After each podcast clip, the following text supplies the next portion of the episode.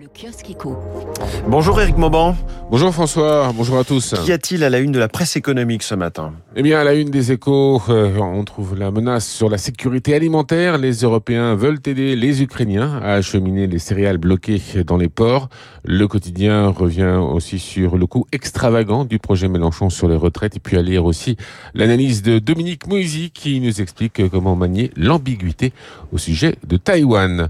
Dans le Parisien, à lire la double page sur l'électricité le niveau de production n'a jamais été aussi préoccupant. L'État pourrait prochainement récupérer la totalité du capital d'EDF. Le Figaro Économie titre ce matin sur les pénuries de main-d'œuvre qui frappent les hôtels et les restaurants, mais pas seulement. On y revient tout à l'heure dans le journal de l'écho, juste après euh, cette revue de presse. Et puis le quotidien revient également sur les contrôles des URSAF qui repartent à la hausse.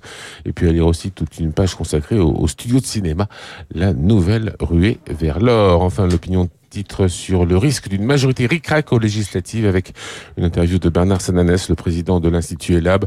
Le quotidien évoque également l'échec des discussions hier des 27 pays de l'Union européenne sur un embargo sur euh, le pétrole russe. La Hongrie freine des pieds. Euh, le pays reste très dépendant de la Russie en matière de pétrole.